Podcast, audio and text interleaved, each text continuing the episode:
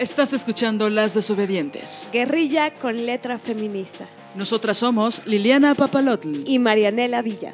Síguenos en nuestras redes. Estamos en Twitter como arroba mxdesobedientes. En Facebook como Las Desobedientes Guerrilla con letra feminista. En Instagram como Las Desobedientes. Y nuestro blog lasdesobedientesguerrilla.blogspot.com. Escucha nuestro nuevo capítulo.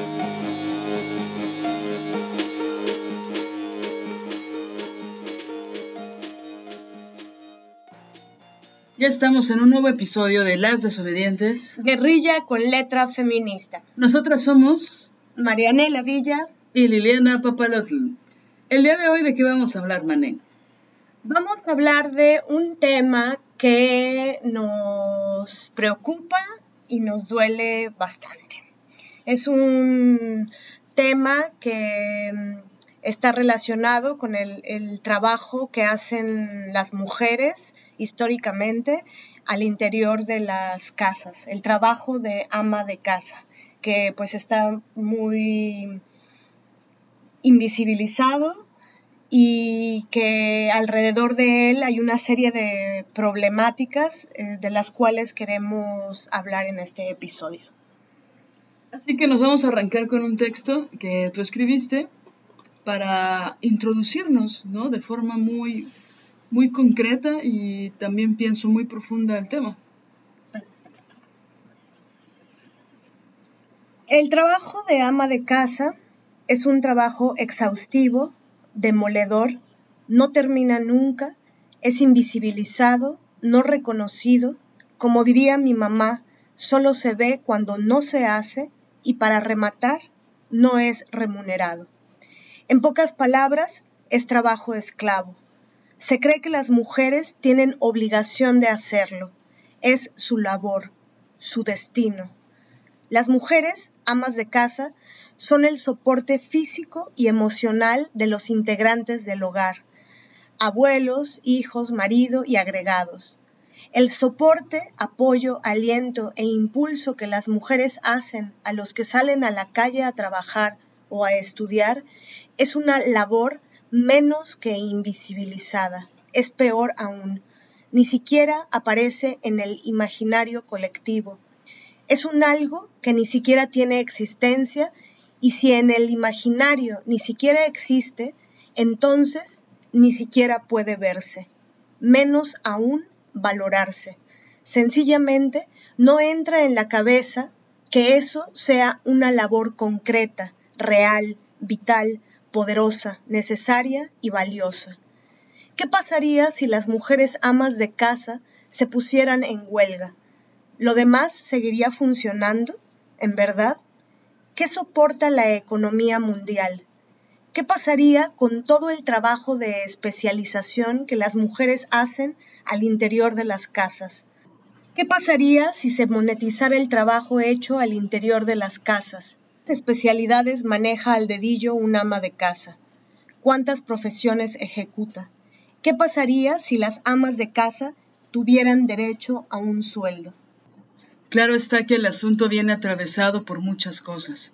El capitalismo nos arrolla a todas y todos por igual. Los hombres con trabajo remunerado no están exentos de la explotación y golpes del capitalismo. Se meten unas madrizas demoledoras también al salir a la calle a trabajar. Pero las mujeres están en una situación de vulnerabilidad y precariedad aún más terrible. El golpe del capitalismo, los golpes del machismo y la estructura económica patriarcal generan que los hombres crean que ayudan a sus mujeres, al darles unos pesos con los cuales ellas deben resolverlo todo. Administrar el dinero es trabajo. Coordinar un hogar es trabajo. Ejecutar las tareas necesarias para el funcionamiento del hogar es trabajo. Cuidar, educar, acompañar, dar aliento, coaching, lavar, limpiar, acomodar, organizar, coser con S, coser con C, ir de compras, sanar, llevar a las niñas y niños a la escuela, dar teta, pensar en lo que se debe comprar, organizar el menú de la semana, administrar los recursos, cambiar pañales, hacer hogar y demás verbos y actividades que podrían agregarse a esta lista son trabajo. La injusticia capitalista y patriarcal a la que están sometidas las amas de casa es terrible y además de todo, deben cargar con los estigmas y adjetivos de violencia económica patriarcal, como por ejemplo, eres una mantenida, tú ni trabajas, solo estás en la casa, solo te encargas del hogar y demás frases horrendas. Además de esto, ¿qué pasa con el deseo? ¿Qué pasa con las aspiraciones? ¿Por qué las mujeres caen en las garras del tener que apuntalar un hogar? ¿Cuáles son los mandatos de género que, inculcados desde chiquititas, se nos inyectan como destino?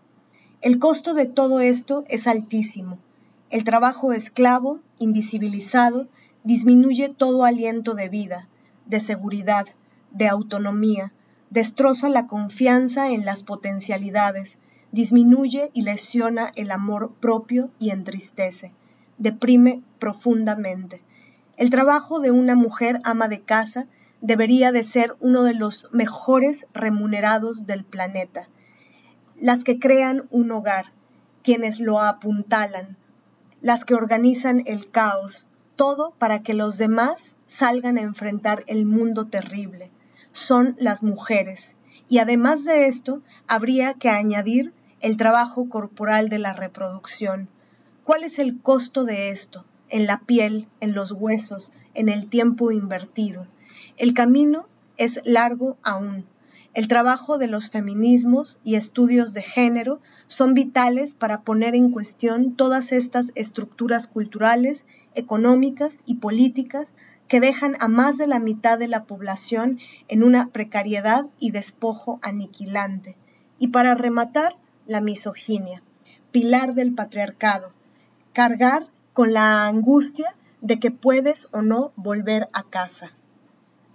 Cargar con el terror que te desaparezcan a una hija o de que te la violen, te la torturen o te la maten.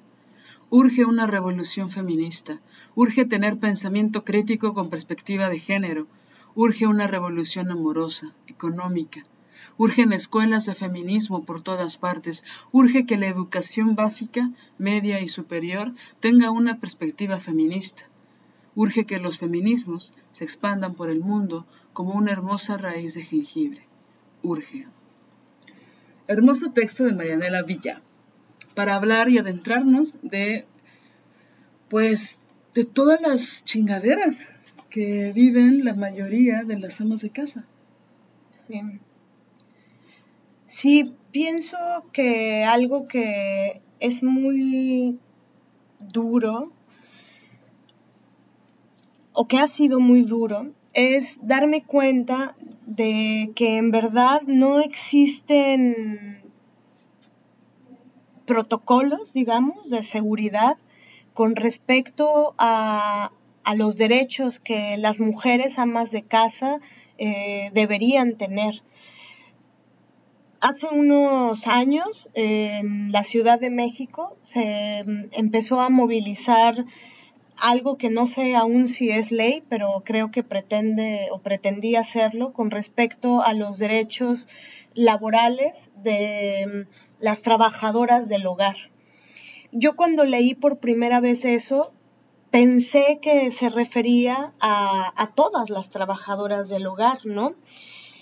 incluidas las amas de casa. Y después descubrí que se refería a las personas, mujeres mayoritariamente, que son contratadas para hacer eh, las labores en el hogar, pero que, bueno, no son, digamos, de la familia, ¿no? Em, y yo me ponía a pensar que, bueno, que esas, esas leyes o legislación al respecto de, los derechos de las personas trabajadoras del hogar son urgentes eh, porque también sufren de, diversas violencias, de violencia económica, de falta de derechos. Eh, violencia física, psicológica, muchas incluso violencia sexual. Exacto. Y y creo que esa lucha es vital, urgente y necesaria, ¿no? Pero me seguían faltando o nos siguen faltando los derechos de las mujeres eh, amas de casa, ¿no? ¿Por qué, ¿Por qué ellas no pueden tener derechos? ¿Por qué ellas no pueden tener un sueldo? ¿Por qué ese trabajo que es tan demoledor tan tremendo, ¿por qué ese no está remunerado, ¿no? O sea, de pronto sí me imagino un mundo en donde, bueno, las mujeres que, que por ciertas circunstancias deciden ser la que, las que apuntalan el hogar, hacer el trabajo en el hogar, qué diferente sería el mundo si tuvieran un, un, pago, ¿no? Si tuvieran seguro social, por ejemplo. Si yo fuera... Vacaciones. Exacto. Un día de descanso a la semana. Exacto. Porque ni siquiera si van de vacaciones descansan, ¿no? Exacto. En el caso. Y bueno, también digo, como un paréntesis, las mujeres que tienen un trabajo donde sí les pagan y que además son amas de casa, ¿no? O sea, es como tener dos trabajos las 24 horas del día. Exactamente. Y también la cosa de, de que ni siquiera ese trabajo se ve ni siquiera se valora. Por eso en el texto estas frases horrendas, ¿no? Sobre, pues si tú solo estás en la casa, pues si tú no haces nada, si tú, tú solo, o sea, ni siquiera es como, tú trabajas, ¿tú a qué te dedicas? No, no, yo no trabajo, yo soy ama de casa. ¿No? Sí, se subestima muchísimo a las, a las amas de casa y también pienso que se, se menosprecia tanto el trabajo del hogar, se subestima tanto que se piensa que cualquier persona lo puede hacer, ¿no? Hay un menosprecio contra las mujeres tan brutal que hay otras frases como, pues hasta tú lo puedes hacer, ¿no? O sea, si tú lo puedes hacer, no debe de ser difícil. Y cuando yo veo a las amas de casa expertas, la mayoría de mi familia, por ejemplo, o en primera instancia, wow, ¿no? O sea, la forma a mí me parece brutal, la energía que se necesita, la experiencia, el talento para hacer tres comidas al día, para no ser repetidas, repetidas, perdón, para ser sanas, pero también para ser eh, ricas, ¿no? De buen gusto, de buen sazón. Esta eh, opresión maquiavélica en contra de las cocineras, ¿no? Que, que está muy salado o le faltó sabor o, ¿no? te quemó un poquito. te quemó, como que este menosprecio a las mujeres que cocinan, por ejemplo, que es solo una de las grandes actividades que hacen y que pienso mucho en las mujeres que tengo cerca, ¿no? Que siempre preguntan, que se mataron en la cocina, eh, quemándose los brazos, eh, con mucho calor, eh, molidas los dedos, la espalda, y que preguntan, ¿les gustó? Y que siempre hay como una cosa de, pues sí, ¿no? Y no ven todo el trabajo que hay detrás de eso, ¿no? Todo el tiempo, ¿no? Justo tenía como un pensamiento eh, tal vez muy básico acerca de cuánto, cuánto tiempo invertimos las personas, los seres humanos, en hacer labores básicas como la alimentación o ir al baño. o beber agua, o, o sea, pensaba que nos lleva mucho tiempo hacer esas cosas, ¿no? Y, que puede parecer ridículo cuando lo comparamos con todo el trabajo que tenemos que hacer para otras funciones, para ganar dinero, por, por ejemplo, ¿no? Y que como las amas de casa, ¿cuánto tiempo invierten en hacer el desayuno, la comida y la cena y luego lavar los trastes, ¿no? Ir al mercado. O sea, solo la, en la acción comida, por así decirlo, ahora con lo de la pandemia, pues hay muchas críticas, ¿no? Y muchas bromas alrededor, y muchos dolores alrededor de lavar y lavar y lavar los trastes, ¿no? Y es como una pizca de lo que las amas de casa han vivido durante años. Sí, totalmente. Y pienso que también aquí se nos atraviesa el gran tema eh, de, pues de la de los mandatos de género, pero también de la heterosexualidad obligatoria, ¿no? Eh, por ejemplo, yo, yo me acuerdo que con un novio muy macho que tuve, eh, incluso la ida al mercado, aunque me llegara a acompañar al mercado, toda la labor de, de decisión, de escoger, de ver cuál era, eh, como dicen, como se dice, ¿no? La marchante o el marchante, el, mejor lugar donde comprar, qué comprar, cómo comprarlo, todo eso es conocimiento. Y, y, y es conocimiento que por supuesto que me lo pasó no mi papá, sino mi madre y mi madrina y mi abuela, ¿no? O sea, ese, esa sabiduría, ese conocimiento, porque de verdad, o sea, si puedes ver a hombres, es que no es un, no es falso esto, hombres en el, en el súper no teniendo ni puta idea de qué comprar y menos aún de cómo comprarlo, ¿no? Y que eso puede hacer la diferencia no solo en los precios, sino en la calidad de lo que quieres. ¿No? Como que una siempre se hace sus modos con, con, el detergente o con la fruta o, ¿no? O sea, siempre como que compraste el aguacate para hoy es para la próxima semana, ¿no? O sea, que son cosas que parecen ridículas o, o están tan normalizadas y tan menospreciadas que no se les ve su relevancia, ¿no? A menos que el señor eh, no le guste el corte de comida, el corte de la carne o algo que siempre su mamá hacía, ¿no? Por ejemplo. O el queso está muy salado, ¿no? No es como el de mi mamá. No es como el de mi mamá. O no es como el que, el que yo estoy acostumbrado. Y es como, pues sí, es que invertir el tiempo en hacer las compras requiere de mucho, mucho, mucha experiencia y muchos conocimientos, ¿no? Y que las mamás como lo hacen ya con los ojos cerrados, bueno, con las mamás me refiero también a esta categoría de amas de casa, pues, ¿no?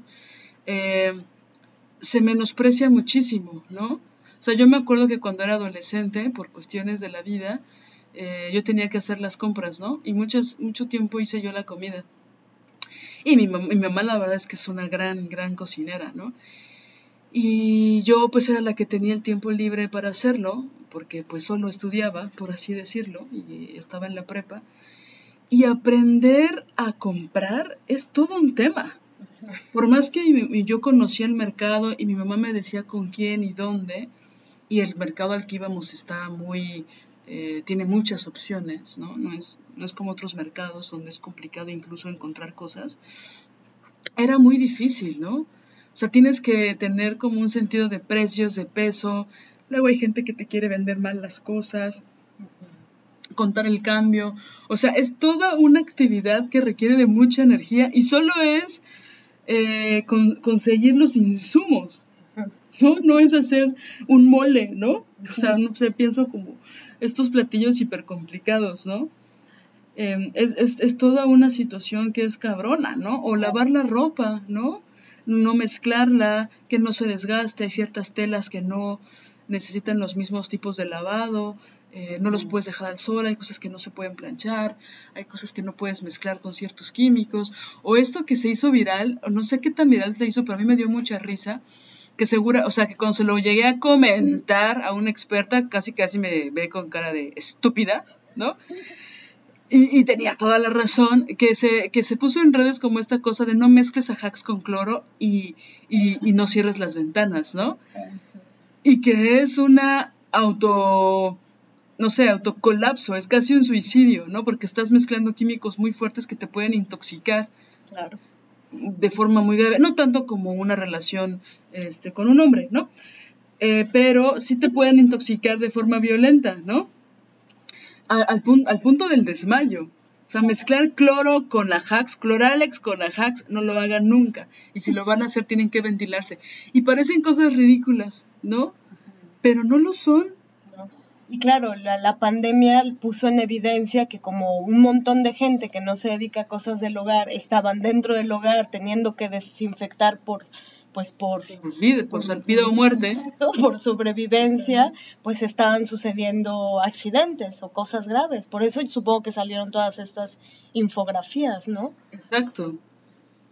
Y, y también cosas como que se pueden solucionar de forma casera no entonces, es, tanto el menosprecio en contra de las personas que son expertas y que se dedican a hacerlo, y que hay incluso una, se formula una culpa, ¿no? Con respecto a las, a las amas de casa, donde nunca van a alcanzar la perfección, y siempre se les exige esa perfección, ¿no? Y se les esclaviza de forma terrible.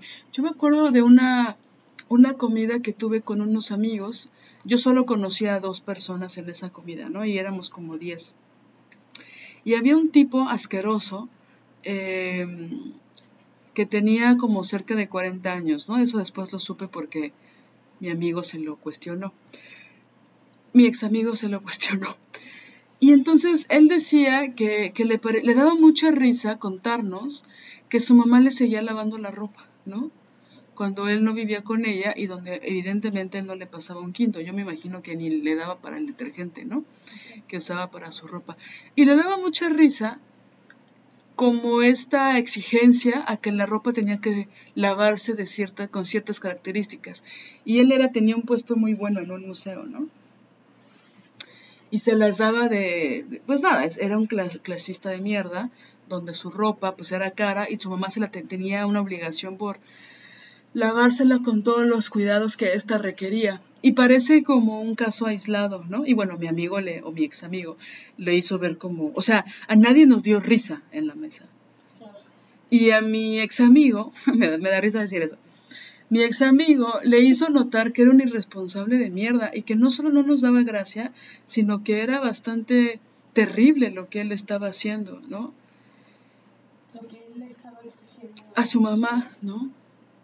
Y que él se las llevaba cada día y que y entonces yo pensaba cómo para una mujer que es madre le cuesta mucho trabajo ponerle límites a la explotación de los hijos, ¿no? O cuando yo en broma le decía a mi suegra, ¿no? De eh, ella es, de los dobladillos, ¿no? Y entonces que decía, los dobladillos, yo soy muy buena y hay muchas formas de hacer los dobladillos. Y evidentemente ella es experta no solo en hacer dobladillos, sino en muchas cosas de industria del vestido, ¿no? Em, yo soy totalmente, o sea, por más que lo intento, no puedo hacer un dobladillo bien, ¿no? Tampoco lo he intentado tantas veces, pero las veces que le he intentado, que han sido, que no han sido pocas, no me sale, ¿no? Y entonces yo le comentaba que hace muchos años mi mamá como que ya me decía, güey, ya estás grande, deberías de aprender. Y yo en serio lo intentaba y no podía, ¿no?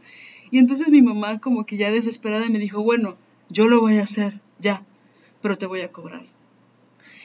Y me cobraba 20 pesos, ¿no? Por pantalón. Aparte yo ya estaba bastante grande, no estoy diciendo, tenía 8 años y entonces no, ya tenía más de 25 y necesitaba los dobladillos para una ropa que me había comprado, ¿no? Y entonces yo, yo pensaba, bueno, pues contrato a alguien, ¿no? Para que lo haga. Y me, me dijo, no, mejor págame a mí, ¿no? Y a mí se me hizo muy justo, yo de hecho ya trabajaba, ¿no? Se me hizo muy justo pagarle por hacer eso, ¿no? Eh, porque pues es una chinga, pues, ¿no? Y entonces recuerdo que mi suegra hizo una cara como, en primer lugar, como de, ¿qué? ¿Cómo una madre le puede cobrar a su hija, no? O sea, pero fue segundo y medio de eso. Y después pienso, digo, jamás me lo contó, pero pienso que su tren de pensamiento era todo el dinero que yo pudo haber ahorrado si hubiera cobrado todos los dobladillos que ella ha hecho. ¿no? A lo largo de su vida como ama de casa, ¿no? Por decir una de las actividades que podía haber cobrado. Y esto no deja de ser, pues, entre comillas, chistoso, pero, pero sí hay una carga muy contundente acerca de este trabajo que no es pagado. Y que si las mujeres buscaran un intercambio em, o un pago, ¿no? Un intercambio monetario o no, siempre hay como una cosa de castigo, ¿no? Sí, y creo que en esta anécdota que, cuentas de tu mamá y tu suegra, este, justo hace que emerja el asunto del qué pasa si monetizamos cada acción. Eso sería una chido hacer este ejercicio, monetizarlo, ¿no? Ver todas, como amas de casa, ver todas las actividades que realizamos y qué pasa si les ponemos un, un precio, ¿no? Que con el dobladillo, con el arroz que se cocina, con las eh, e incluso también hacer el, el, desglose de rubros de las cosas que se hacen es que es muy fuerte. Eh, por eso esta frase que dice mi mamá me causa tanto sentido, ¿no? El trabajo de ama de casa solo se ve cuando no está hecho o cuando no está perfectamente hecho, ¿no? Entonces, em, creo que si hacemos una lista pero de verdad eh, eh, minuciosa de todas las acciones que se hacen como ama de casa y luego le ponemos un precio, ¿no? Ahí podremos ver la dimensión de lo que estamos hablando. Por eso hay muchos hombres machistas que no comprenden eso. Se les hace fácil. creen que el papel de baño llega solo al baño, ¿no? Por osmosis. Creen que los trastes se lavan eh, una vez por semana o que, o que con una vez que lo lavan o dos o tres, eh, con, ellos con eso ya cumplieron su cuota. O sea, los trastes verdaderamente es desayuno, comida y cena de siete días a la semana, más agregados que el cafecito, que tal, tal, tal, ¿no? O sea, de verdad, lavar trastes, por eso hay en un restaurante hay una persona o dos o tres, depende de, la dimensión del restaurante, encargadas exclusivamente a lavar la losa, ¿no? Que le llaman. La losa. Entonces, y bueno, las damas de casa no solo hacen eso, por eso los hombres no comprenden, dicen, pero es que si, si yo soy el que sale a trabajar. Oye, ¿qué tal los güeyes que no solo no lo hacen, sino que se vuelven expertos en, en criticar? O sea, son críticos especializados de las labores del hogar cuando nunca las han hecho. Claro. ¿No? De, hijo, es que no sabes trapear. Bueno, pues tiene trapeado. No, no, no, no, no, yo no sé. O esta excusa que yo he escuchado que no es nada en broma de si supiera hacerlo haría, pero no lo sé hacer. Ah, claro. ¿No? Pero se vuelven críticos hasta de, o sea, yo he escuchado a parientes míos, hombres, que se ponen a criticar la comida de las mujeres de una forma, o sea, mm.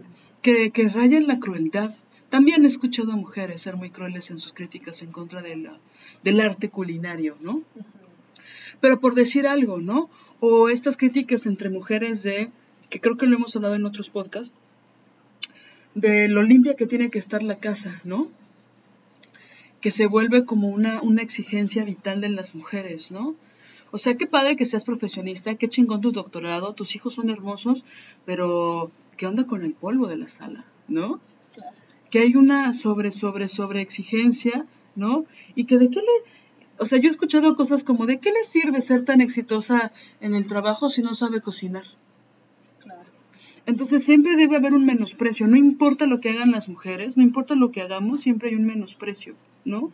O estas frases súper culeras de eh, cocinaste algo rico, entonces ya te puedes casar, ¿no? Que ahorita había visto como varias rebeldías con respecto a esas frases hechas, ¿no? De cómo que ya me puedo casar, ya puedo ser libre, ¿no? Ya me puedo independizar, ya puedo hacer otras cosas, no casarme. Ya puedes ser esclava de, de tu De alguien, ajá, de un güey, ¿no? Entonces, bueno, ¿cuáles podrían ser como las soluciones, no? Porque los trastes no se acaban, ¿no? Las mujeres, pues, no pueden matar a sus hijos, como Medea, para que desaparezcan todos los uniformes que hay que lavar, todas las tareas que hay que hacer y todos los eh, calcetines que hay que lavar a mano, ¿no? O sea, ¿cómo, ¿cómo se puede equilibrar de alguna forma el trabajo tan invisibilizado, tan menospreciado, tan esclavizante de las amas de casa? Yo pienso que, una forma de empujar muy fuertemente para poner el tema en la mesa es, eh, tiene que ver con, escribir una ley o un, ¿cómo se le llama? Cuando se pretende que sea una ley pero todavía no, es, no lo es. Eh, bueno, no, no, no, no, no sé el nombre, pero escribir algo que, que se metiera al Congreso y empujar para que las mujeres amas de, de casa tengan un sueldo pagado eh, por el Estado, porque definitivamente todo ese trabajo soporta la economía mundial y creo que eso se puede comprobar se ha comprobado, sí, se puede, en tanto se puede cuantificar, que es lo que decías hace un rato, es decir, cuando tú sencillamente vas a ver las lavanderías, ¿cuánto cobra una lavandería que paga, que es por kilo, o por edredón, o por, ¿no? Depende del material, depende del tamaño, no es lo mismo un vestido de novia que una botarga, no es lo mismo una botarga que un saco de lino, no es lo mismo un saco de lino que un saco de lana. O sea, sí tienen, las lavanderías tienen muy claro, y qué chingón, una categoría muy específica y muy exacta.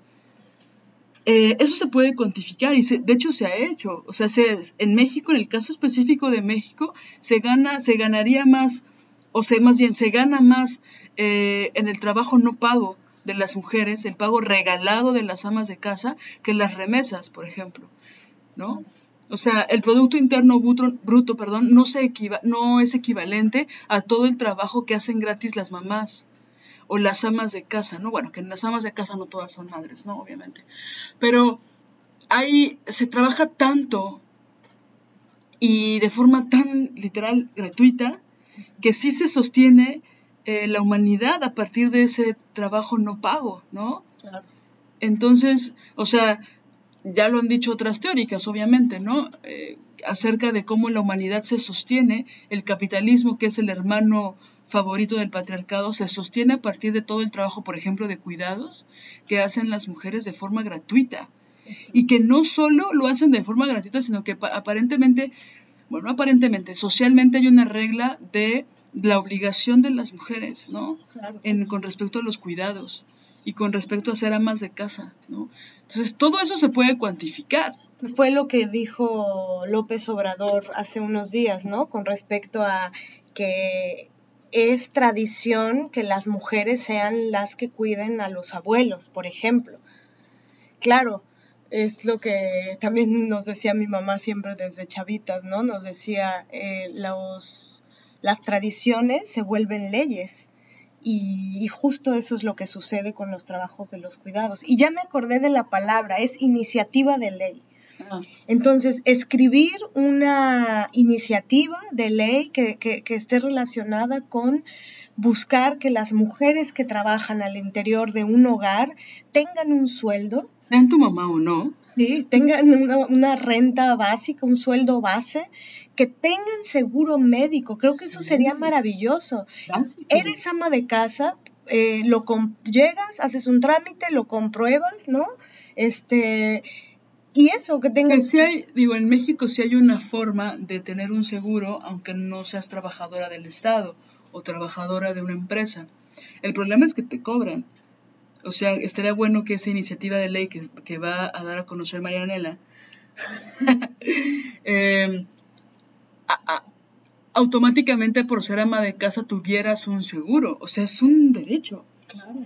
Y que te, te puedan operar y que te puedan, tenga servicios dentales gratuitos, médicos en general, porque eres ama de casa, porque trabajas todos los pinches días. Exacto, y que tuvieras también derecho a pensionarte. Claro. A que tengas una vejez digna y segura, ¿no? Y que no dependas de, de tu familiar, que si estando fuerte no te cuidó, no te protegió, te explotó, pues sin poder hacer todas esas actividades que se esperan de las amas de casa, pues obviamente el trato es quedan a expensas, ¿no? De los hijos o de los sobrinos o de los familiares, porque ellas no tuvieron nunca el tiempo, ya no solo de seguir sus sueños, sino de tener eh, pues los servicios básicos de la humanidad. No tienen derechos. ¿No? Y peor, luego eh, reciben muchas mujeres amas de casa una patada, ¿no? De parte de, hijos, hijas, eh, del esposo. Es decir, eh, ocuparon su tiempo y su vida para apuntalar ese hogar, para apuntalar las carreras de las demás personas. Y aquí es donde se atraviesa ahora el tema del deseo, ¿no? De. Mm, de las aspiraciones que las mujeres tienen y, también por eso el tema de la heterosexualidad obligatoria y de estos mandatos de género que nos inculcan desde chiquitas eh, está presente en este asunto. Es que el sistema patriarcal por eso es brutalmente perfecto, ¿no? Porque desde chiquita te, te regalan el nenuco el muñequito con su mamilita para que estés para que te adiestran para que críes desde que eres un bebé, todavía ni siquiera las bebecitas pueden caminar. y hablar. Ya tienen metido en la cuna al, mono, al monito para que lo cuiden, le den teta, le den mamila y le den y luego andan y te regalan carriolas, te regalan escobas, el burrito para planchar, las cocinitas. Y entonces desde ahí te, te adiestran. Creces y ¿Y cuál es el mensaje que les, que les mandamos a las niñas regalándoles eso? ¿Cuál es el mensaje que, no, que nos ha dado? Y claro, muchas personas aquí es donde dicen, pero las madres son las culpables, porque las madres son las que educan, las madres son las que enseñan a las... A ver, no, a esas madres las educó alguien, es este sistema patriarcal ¿no? Que parece perfectamente diseñado. O sea, sí me imagino, digo, sé que esto igual no fue así, se va, se va construyendo con el paso del tiempo, ¿no? Sí. Pero, esa es la oferta que hay, por ejemplo, en los juguetes para las niñas. Ahora ya hay algunas cosas que pueden ser incluso aparentemente no binarias, ¿no? Pero están muy marcadas las categorías de los juguetes que son para niños y para niñas, ¿no? Y ellos descubren la luna, el mundo, exploran, construyen cosas, juegan, se divierten y las niñas... Por ejemplo, ahorita que dijiste eso del juego de té y esas cosas, yo me enojaba mucho cuando era niña, cuando tenía unos, no sé, 7, 8 años, me molestaba mucho que me regalaran el juego de té. Me parecía como, o sea, yo pensaba, ¿esto cómo se juega? O sea, ¿para qué quiero unos trastes de plástico? Y recuerdo, tal vez tengo raro el recuerdo, pero, pero recuerdo que mi mamá se enojaba mucho de que me regalaran eso también. Seguramente yo lo aprendí de ella, ¿no? No es que ella lo aprendió de mí. Pero yo aprendí de ella ese, ese enojo por la, porque me regalaran el juego de té. ¿No? Era como, o sea, ¿a qué vas a jugar? Aparte yo fui hija única muchos años, ¿no? O era como, ¿a qué chingados voy a jugar con esto? ¿A la comidita? O sea, es, es, es, no es lo mismo que me regalaran una pelota que podía patear, jugar, este, ¿no? Un yoyo, no sé. Aparte ya son la superedad. Unas canicas, una... O sea, pero el juego de té se me hace tan inútil. No, o sea, ¿qué juegas? ¿A que estás en el Sanborns? O sea, yo, por ejemplo, a mí sí me gustaba, ¿no? No, tienes cara de que te gustaba, Mane, porque me estás viendo con una gana. o sea, a mí sí me gustaba. ¿A qué jugabas? Pues a tomar el té con mis amigas. Pero tú tenías, o sea, ¿jugabas con tus amigas o tus amigas eran imaginarias? Mis amigas eran imaginarias, pero también sentaban monos a tomar el té. ¿Pero jugabas a que eras adulta? Jugaba a que era adulta. Amaba jugar a que era adulta. ¿Por eso eres actriz? Por eso soy actriz. era adulta, que tenía, me encantaba tener un bolso, en el dentro del bolso una cartera, dentro de la cartera dinero. este, jugaba que tenía un novio, jugaba que cocinaba, jugaba a lo que es ser una mujercita de bien. sí. sí, la verdad, yo sí jugaba eso. Me ponía tacones. Que soy lesbiana. claro, o sea, bueno, es que no, no, yo no lo entendía desde ese lugar, ¿no? Aparte recuerdo que las cajas eran como muy grandes, ¿no? O sea, depende del, del juego de té. Pero era como, o sea, yo pensaba, ¿dónde voy a guardar todo eso?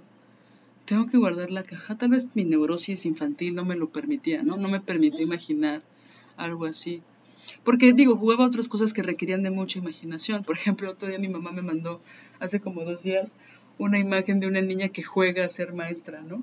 Y mi mamá, bueno, mis papás siempre se burlaban de mí, siempre me burlaban con el hecho de que yo me la pasaba la mayor parte del día en la escuela y luego cuando y luego la otra parte del día me la pasaba haciendo mucha tarea.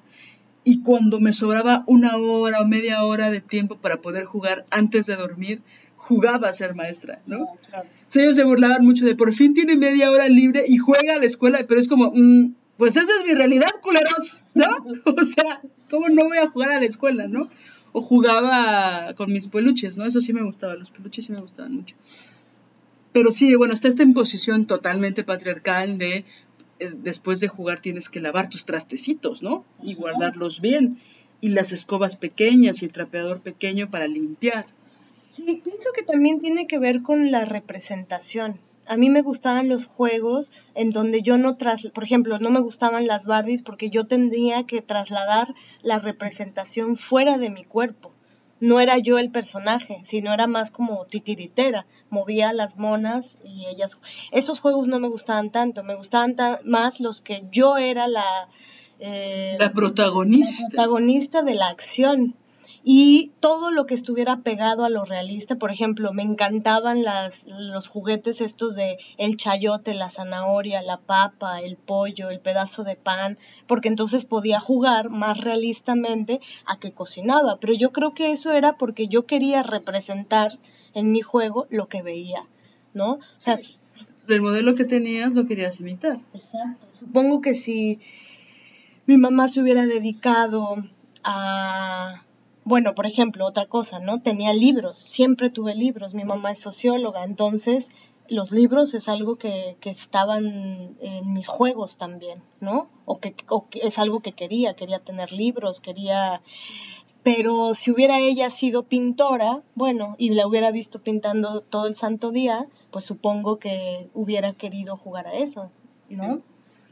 Mi ahijada, por ejemplo, que es mi, su mamá, mi amiga, es fotógrafa, pues ella este, tiene sus cámaras y juega que fotografía o juega que es una youtuber o juega, ¿no?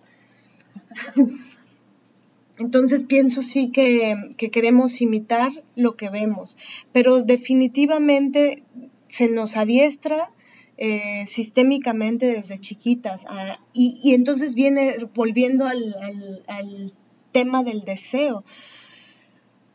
Las mujeres, ¿qué deseamos? ¿Qué deseamos de nuestra vida? ¿Qué deseamos estudiar? ¿A qué nos queremos dedicar? ¿Qué profesión queremos ejercer? ¿no? Es que tenemos un rezago histórico ahí todavía brutal. Por eso lo que dijo López Obrador es tan, tan machista y tan misógino, ¿no? Que por tradición nosotras tenemos que cuidar, que eso es algo que también habla Marcela Lagarde, ¿no? Nos enseñan a ser para los otros, a ser eh, cuidadoras. Esa es nuestra máxima en la vida, ser cuidadoras. Pero entonces, esto que mencionas o que mencionaste hace ratito, Lili, que que la pregunta que entonces entra es, ¿y los cuidados quién los va a hacer? ¿No? todo el trabajo de las amas de casa, de las amas de casa, perdón, ¿quién lo va a hacer? Exacto. Porque ese trabajo se tiene que hacer. O sea, está muy cañón, por ejemplo, poder trabajar, digo, para algunas personas o para muchas personas, poder trabajar en una mesa que tiene 80 mil cuchitriles y que está sucia y que hay telarañas y que hay hormigas, ajá. O sea, también no estoy diciendo, vivamos en la inmundicia, amigas. O sea, no estoy diciendo eso. Porque luego salen a decir, a mí me encanta limpiar. Es como, güey, no estoy hablando de limpieza ni de suciedad. O sea, es, es, es obvio que tiene que, que, que se tienen que hacer esas cosas. Se tiene que cocinar. No puedes, ¿no? Eh, contratar comida, todo, contratar música, iba a decir. ¿Qué? Sí puedes contratar música. No, no puedes contratar comida todos los días, el desayuno, comida y cena. Exacto. ¿No? O sea, tienen que cambiar de calzones y tienen, que estar limpios, ¿no? Pues sí, ¿no? alguien, alguien, eh, alguien lo, lo, tiene que hacer. Pienso que el problema también está en que la carga eh, o la sobrecarga de ese trabajo se deposita en las mujeres y no es colaborativo, no se hace comunitariamente, ¿no? También eh, de, adolescentes, yo me acuerdo haciendo autocrítica que pues pensaba que eso pues le tocaba a mi mamá, ¿no? Y claro, me educó para no ser... Em, pues que egoísta, para no ser machista, para, pero, pero le costó, porque pues nos socializan así, como que las madres son las responsables de esa carga de trabajo. Con el tiempo va modificándose eso y va cambiando, pero, pero sigue ese rezago. Entonces pienso que en lo que esta, esta ley, esta iniciativa de ley eh, puede hacerse eh, una realidad, creo que lo que tendría que suceder es que sea comunitario, que sea colectivo, ¿no? Que la comunidad de, que, de cada familia eh, se reparta equitativamente estas tareas. Y creo que para hacer este reparto equitativo primero hay que hacer la lista, la gran lista de lo que hay, porque a veces como adolescente yo me acuerdo que decía, ay, pero si ya trapié, lunes y mar, lunes y viernes. Ay, yo ya trapié. Ya tendí mi cama. exacto. ya tendí mi cama. Y, o luego el pretexto, bueno, pero es que yo estudio. Ajá. Oye, ¿qué tal está? ¿Ya me bañé? no. Los grados de holgazanería este, del marido, ¿no? Porque hay veces que todo el mundo anda en chinga y el marido literal con la chela sentado, cambiándole a al televisor. Al televisor, viendo el partido de fútbol y luego la repetición del partido y luego los comentarios del partido y los comentarios de los comentarios del partido.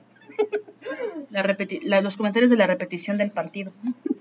Sí, o sea, pienso que también es muy cómoda la postura, ¿no? De muchas de nosotras, em, sobre todo cuando vives con alguien que se dedica a ser ama de casa o que gran parte de sus horas las dedica al trabajo del hogar, ¿no? Em, también pienso que, por ejemplo, en el caso de las trabajadoras del hogar, muchas personas eh, dicen, si yo ya le estoy pagando, ¿por qué voy a limpiar yo? o por qué voy a colaborar con la persona que viene, ¿no? Si ya le estoy pagando, ¿no? Ah, eh, y, pienso que lo mismo pasa con las tías, con las hermanas, con las mamás, que invierten mucho, mucho tiempo en, hacer todo eso. Es como, pues ella lo hace porque quiere. Nadie le pidió que lavara los trastes. Y este tipo de frases que son una mierda, porque son mentira, porque no son equitativas, porque no son reales, ¿no? Porque si la abuela no se levanta a hacer la comida, nadie la hace, ¿no? Y creo que, pues sí, hay una responsabilidad de todas, ¿no? Eh, también creo que muchas expertas en ser amas de casa se desesperan mucho con las personas que no somos expertas, ¿no?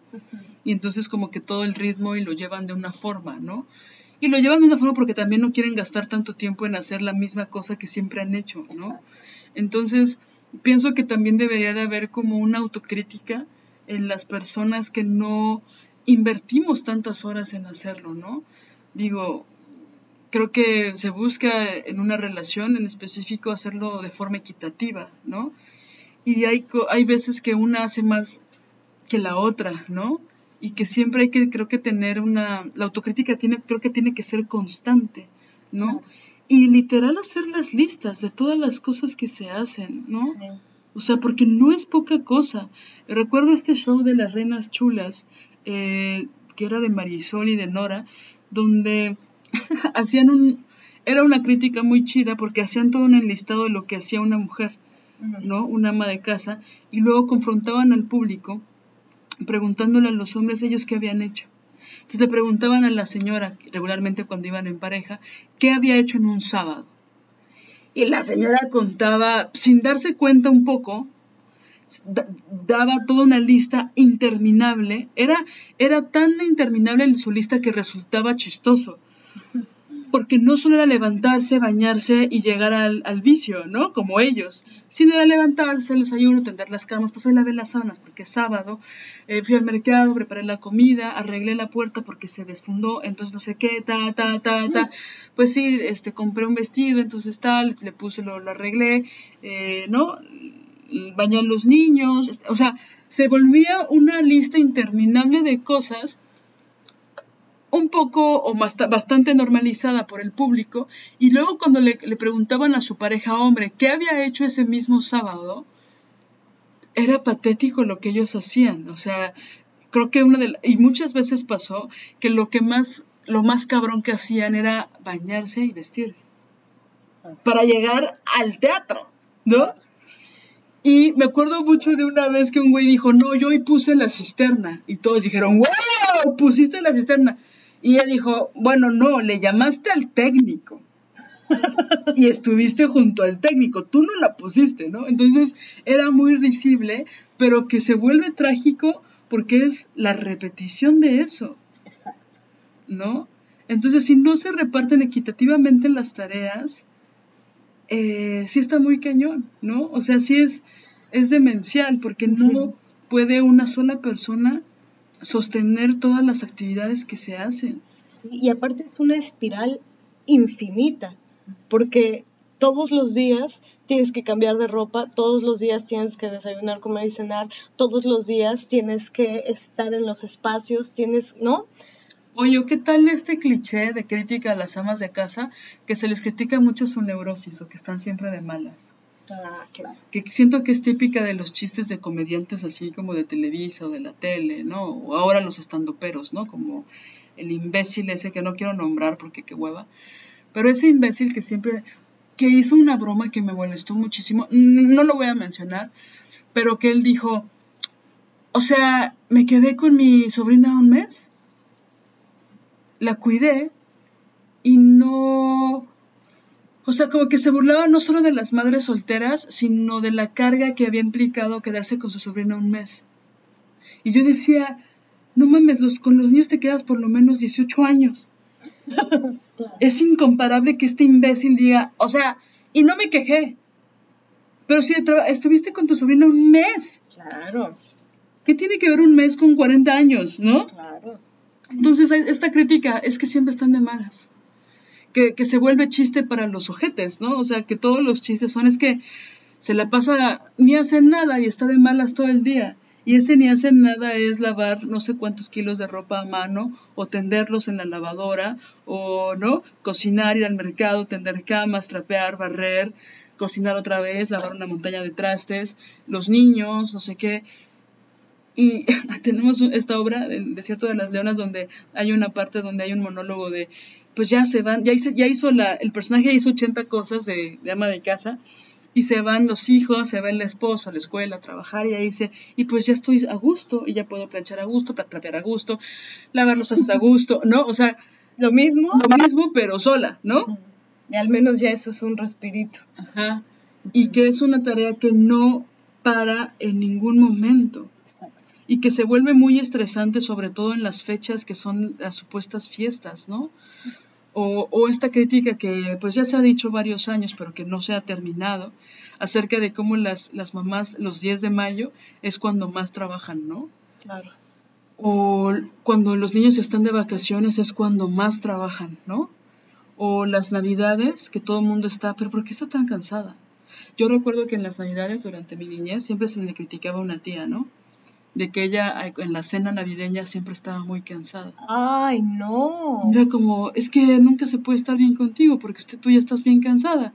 Claro. Cuando ella ya había hecho el espagueti, el dos pasteles o cuatro pasteles, este, la pierna, ¿no? Había trabajado de forma brutal y aparte hizo el quehacer de su casa y aparte no sé qué los hijos y aparte se arregló y aparte se puso el súper vestido y aparte se maquilló y aparte, ¿no? Y siempre estás cansada. Y es que justo no creen que el cansancio es tal porque no lo hacen, porque no lo viven en los huesos, ¿no? En las articulaciones, en los músculos, y eso sin contar eh, este pedacito del texto que habla sobre el trabajo corporal de la reproducción, que es, un, es una cita de Monique Wittig, eh, que en su texto de crítica al pensamiento heterosexual eh, habla sobre eso. El trabajo corporal de la reproducción es un trabajo. Es decir, todo el coste, todo el coste eh, de salud que hay sobre los cuerpos de las mujeres por llevar a cabo eso. Se ve como, pues, es de la naturaleza, ¿no? Las madrecitas santas. El instinto materno. El instinto materno, y ser, ser madre es lo mejor del mundo, pero si tú te pones a, a, ver eh, a profundidad y a complejizar lo que sucede en los cuerpos, la descalcificación, el cabello se cae, los dientes también, una serie de cosas. Algunas madres dirán, a mí no me pasó, yo estaba más radiante que nunca. Bueno, tú, pero hay muchas otras que no. Y que el costo, y también aquí entra el tema de la clase, por supuesto. Claro, este, si comías salmón todos los días, y vivías en los Alpes o no sé, no sé, por decir algo, este pues vivías en las nubes, vivías no sé dónde y con, con lana y con una herencia y bla, bueno, seguro tu maternidad supongo que la maternidad de Penélope Cruz o de Angelina Jolie pues es un poco más holgada, más tranquila, ¿no? Con pues ganando millones de dólares, pero pero de una mujer de clase media de clase baja, de clase, cómo llevan la maternidad y cómo golpean el cuerpo la maternidad, ¿no? Sí, también hay estas historias, digo, por supuesto que en México también pasa, pero eh, pienso en este referente de las camboyanas que paren y a las dos horas ya están recolectando arroz, ¿no? Después de parir. Madre mía. Entonces, digo, no porque no pase en Chiapas, en México, en la Ciudad de México, en todos lados, ¿no? En todos lados del mundo. Pero siempre la explotación, o, ¿no? Porque siempre se cree que en, el primer mundo no hay explotación, ¿no? Los países ricos, o sea, que es como, mm, mientras más rico, más explotador, ¿eh? Tal vez explote en China, o en Camboya, o en, ¿no? Pero hay una suerte de, pues un ciclo de explotación bien cabrón, ¿no? en las mujeres guatemaltecas, ¿no? Que hay una fábrica ahí de Nike, ¿no? Que hay, por ejemplo, en Brasil, no me acuerdo ahorita qué empresa, todos estos referentes los tengo de este libro de No Logo de Naomi Klein, que es maravilloso, búsquenlo. Bueno, búsquenlo si les gustan las historias reales de terror. Y hablaba de cómo, por ejemplo, hay muchas obreras en Brasil donde les verifican las toallas sanitarias, les piden que enseñen sus toallas sanitarias para saber que no están embarazadas, ¿no? Porque pues así, o sea, y trabajan 12, 14, 16 horas al día, ¿no? Y, y que aparte son amas de casa, ¿no? O sea, hay una explotación de la explotación de la explotación. Y que las que paren, digo, las maquilas en México, ¿no? Eh, o también pienso en toda la explotación sexual ¿no? de las niñas y mujeres, donde muchas eh, acaban de parir y ya quieren otra vez explotarlas, ¿no? O sea, no se esperan los 40 días para seguirlas explotando, ¿no? O sea, son niveles así, es barbarie, es crueldad, pero que está en todos lados, ¿no? O sea, no es como eso, esas cosas que pasan en Camboya o que pasan en otros países, en, Indonesia, ¿no? Eh, en Oaxaca, en Chiapas, en Veracruz, en, la Ciudad de, México. En la Ciudad de México, por supuesto, ¿no? Pero bueno, para ir cerrando, Marianela, creo que, pudimos llegar como a tres lugares muy buenos. Uno, hacer una cuantificación eh, monetaria de todas las acciones que se hacen, todas las cosas que hace una ama de casa y cuánto costarían si las hiciera Ah, o luego esto que dicen, perdón, me acordé, que lo, que lo haga una profesional. ¿No? No sé. Como si las amas de casa no fueran mega expertas, ¿no? Es que no, tú no. ¿Cómo vas a saber de algo si solo eres ama de casa? Exacto. Esas cosas, ¿no? O sea, subestimar la intelectualidad de las amas de casa, por ejemplo. Uy, eso, es uh. eso no lo va a entender una ama de casa. Eso que estás diciendo no lo va a entender una ama de casa. Esa película no la va a entender una ama de casa. Ese video que hiciste no la va a entender una madre ¿no? no, no, no hay que subestimar la inteligencia, la genialidad, la especialización, ¿no? De, de, los diversos trabajos, de las diversas profesiones que ejecuta y ejerce una ama de casa. Por eso pienso que de verdad que esto de la ley, porque ahí van a cambiar las cosas. Sí, que, perdón, iba, el día que, que, que las mujeres puedan tener un sueldo, un buen sueldo y derechos por ese trabajo, ahí sí van a querer los hombrecitos hacer amos de casa. Estoy segura. Exacto, y ya no se les va a subestimar, ¿no? No, ahí sí van a decir, no, pues ahora sí, ahora sí me toca. Mm. ¿Sabes qué? Ya no las voy a ayudar, lo voy a hacer yo. Exacto cuando el dinero les llega a las cuentas. Pero me fui a otro lado. Creo que llegamos a tres conclusiones importantes. Uno, cuantificar todo lo que se hace, lo que hace una ama de casa. Así un martes, güey. Ni siquiera, ¿no? Multiplicarlo por semana, multiplicarlo por año, multiplicarlo por todos los años.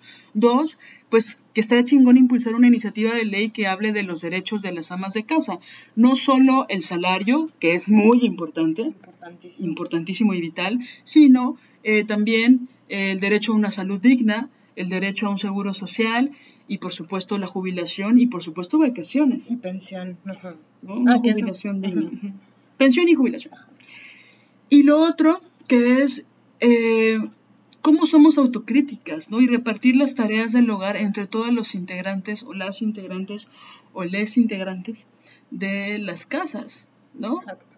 Y que también lo pienso, digo, probablemente es otro tema, pero sale un poco a colación como estos lugares donde hay, toda la gente es experta en una oficina y quien eh, organiza los cumpleaños y los convivios y las cenas navideñas y los cafés y tal, son las mujeres, ¿no? O sea, todos son ingenieros e ingenieras, pero quien tiene que traer la rosca son las mujeres. ¿Quién hace los sanduichitos? ¿Quién hace el café? Ajá. ¿No? Que, eso le pasó a una amiga, ¿no? Que todas eran doctores, así de alto, alto, altísimo rango, y ella era la única mujer y a ella le pidieron que fuera por el café. Cuando ella tiene un doctorado en una universidad muy cabrona, ¿no? O sea, ese tipo de cosas, esas categorías que siempre, o sea, yo no me imagino a ciertas personas haciendo el café en una junta de trabajo.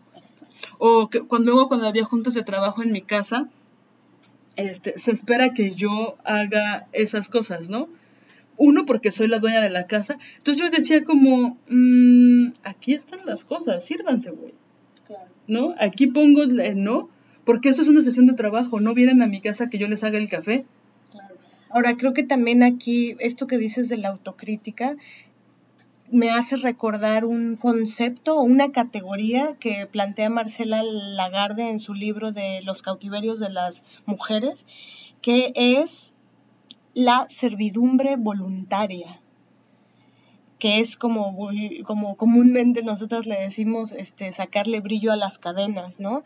Este, bueno, eso no, es una frase de nuestra querida amiga feminista Joana, este, pero, pero eso, sacarle brillo a las cadenas, es la servidumbre voluntaria como categoría es esta, como justo me enseñaron, me socializaron desde chiquitita a hacer eso, entonces después es voluntario, y entonces yo digo, pero si yo amo servir, pero si yo amo hacer esto. le voy a servir a mi papá? Ajá. Si lo amo. Yo amo ser, estar desayuno, comida, cena. No estamos hablando de eso.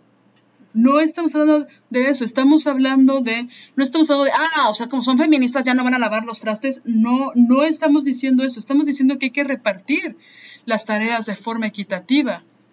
Ah, o sea, los ancianos ya no les sirven las feministas. Las feministas ya no le quieren servir a los bebés los bebés tienen que pues, chingarle y hacerse la mamila. No estamos diciendo eso.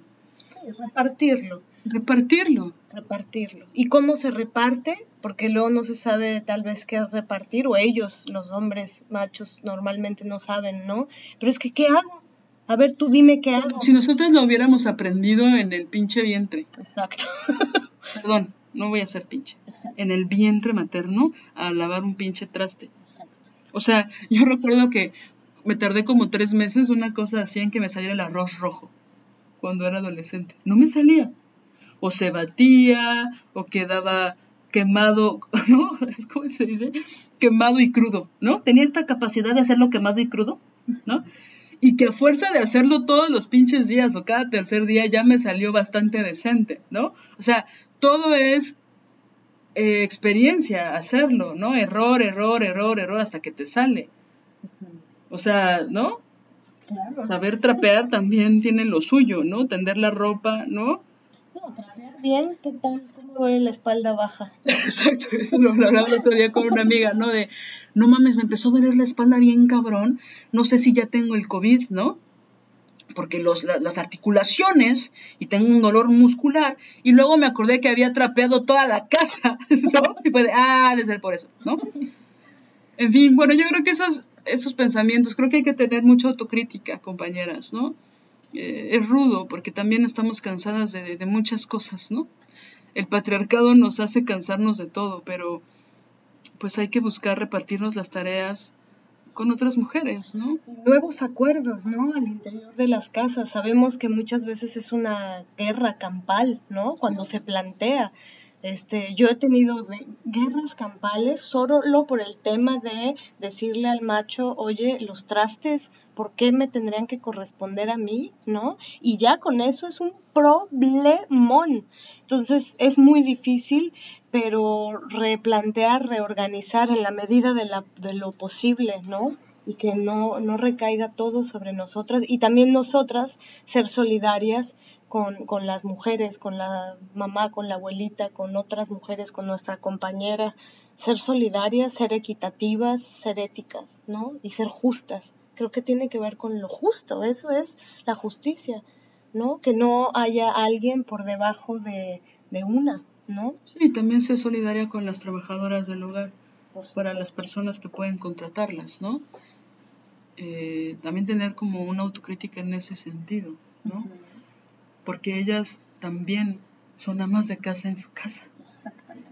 ¿No? Y también pagan universidades y también pagan los, las cuentas, ¿no? Es que también ese trabajo eh, debería ser mucho, mucho mejor pagado. Claro. ¿no? A mí me, me cuesta un poco, por supuesto que lo he analizado ya bastante tiempo, antes no pensaba así, pero el hecho de que luego dicen, pero ¿cuánto le pagan? No, pues 300 pesos, 350 pesos. ¿Qué? Es demasiado, ¿no? Y es como, ¿cuánto les quieren pagar? O sea, depende del espacio, depende de lo que hagan, ¿no? Porque luego hay unas que pagan tan poco y quieren que cocinen, que les laven la ropa, que, ¿no? No dura una hora el trabajo. Exacto, y que hay una explotación también en contra de las trabajadoras del hogar, ¿no? Que ya le estoy pagando 300 pesos y no cocina. ¿Qué? O sea, como una, pues que no se llama de otra forma, es explotación. Totalmente. ¿No? Y que ahora, por ejemplo, ahora sí, ahora sí que relacionando todos los temas, ahora que muchas trabajadoras del hogar, algunas, no, no todas, pero algunas personas dijeron, bueno, este, no vengas este lapso eh, porque el COVID está muy cabrón y te arriesgas a ti, nos arriesgas a nosotras, ta, ta, ta, ta, ta. Y que tuvieron por primera vez que negociar con sus parejas hombres las actividades de la casa, empezó a haber muchos, muchos problemas de violencia doméstica por eso. Porque de toda la... Mi marido es padrísimo, o sea, a veces lava los trastes y todo y ayuda a la trabajadora del hogar. Pero cuando ya no estuvo esa figura esclavizada, que lo hacía siempre o que lo hacía dos o tres veces por semana, ahí ya hubo un problema. Ah, claro, claro. ¿No? Entonces es como... No, también luego aplican el... Es que sí, me suena tanto. Eh, el, bueno, pero si ya te pago a la trabajadora del hogar, ¿no? Viene una vez por semana, ¿por qué quieres que yo lave los trastes? Porque la semana tiene seis días, culero. No, digo, el día que... El día que va. Seis días más, perdón. Porque, porque te escucho como, como que el día tiene 43 horas. Liliana tiene 24. Sí, por eso. Sí, o sea, seis días restantes, quise decir, perdón. Y, y creen que con pagar un día es suficiente cuando los trastes salen, pero parece que se reproducen por generación espontánea. ¿No? Más todo lo demás. Entonces, a mí me acuerdo un machito, el último machito de mi última relación, en mi última relación heterosexual, última, última, este, me dijo, no, claro, pero es que tú me quieres ver ahí, junto a la tarja, lavando, me, me quieres ver con las manos puestas ahí, el muy hijo de la chingada. Claro, pues sí, cabrón. Ahí es donde te quiero ver, porque claro, para ti es muy chingón. responder lo mismo. No, pues es que él me quería ahí. Él me quería ahí puesta siempre, como que le estaba pidiendo que lavara un plato. Pero bueno, por eso, por eso es bueno abandonar. Oye, ¿qué tal que hay güeyes que te dicen, es que se me lastiman las manos? Ah, estoy trabajando. ¿No? Te dicen, estoy trabajando. ¿Y yo qué crees que estoy haciendo, güey? Pero bueno, es un tema, es un tema tremendo, pero bueno, vamos a luchar, hay que ponernos a escribir esta iniciativa de ley. Estoy segura que muchísimas mujeres estarían eh, contentas. Oye, pienso que mucha gente va a decir, ¿qué? O sea, ¿lo quieren hacer iniciativa de ley?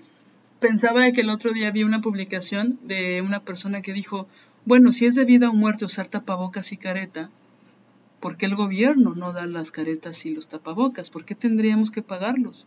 Si es para prevenir la muerte. Y entonces una chava les puso, mm, nosotros lo hemos intentado con las copas, las tallas, toallas menstruales y los tampones y no lo hemos logrado. No porque sea debido a muerte, sino porque es algo que, o sea, tienes que usar.